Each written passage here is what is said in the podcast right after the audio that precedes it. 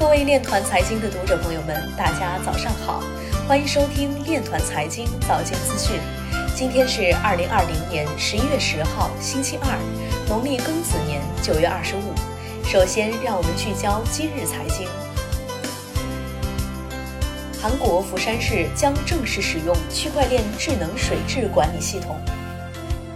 美国联邦存款保险公司正聘请具有区块链专业知识的法律顾问。BK 战略协办的麒麟学院郑州分院正式成立。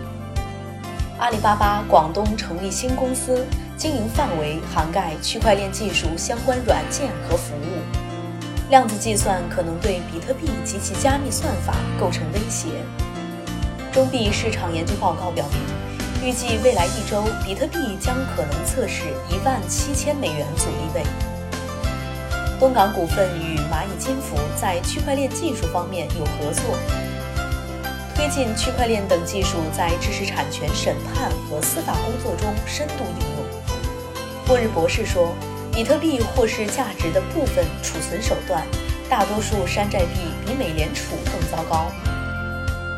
对冲基金创始人表示，比特币是过去十年期表现最佳的单一资产类别。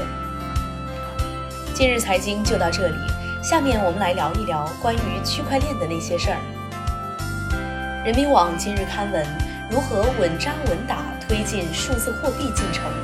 文章指出。当前，我国主权数字货币实践和探索均走在全球前列，具有先发优势。鉴于主权数字货币事关国家金融稳定大计，牵一发而动全身，在巩固优势的基础上，要统筹考虑各方情况，既不可停滞不前，也不可贸然推进，应当继续采取试点、总结、试点、推广的思路，特别关注金融安全。积极探索相关技术和政策，稳扎稳打推进数字货币进程，进一步加强央行数字货币基础设施建设，确保基础设施安全、稳定、可靠、有韧性、有空间。以上就是今天链团财经早间资讯的全部内容，感谢您的关注与支持，祝您生活愉快，我们明天再见。